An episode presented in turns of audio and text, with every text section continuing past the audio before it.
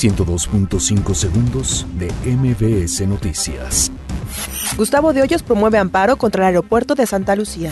Marcelo Ebrard pide unidad para enfrentar retos ante Estados Unidos. Autoridades federales rescatan a 791 migrantes en Veracruz.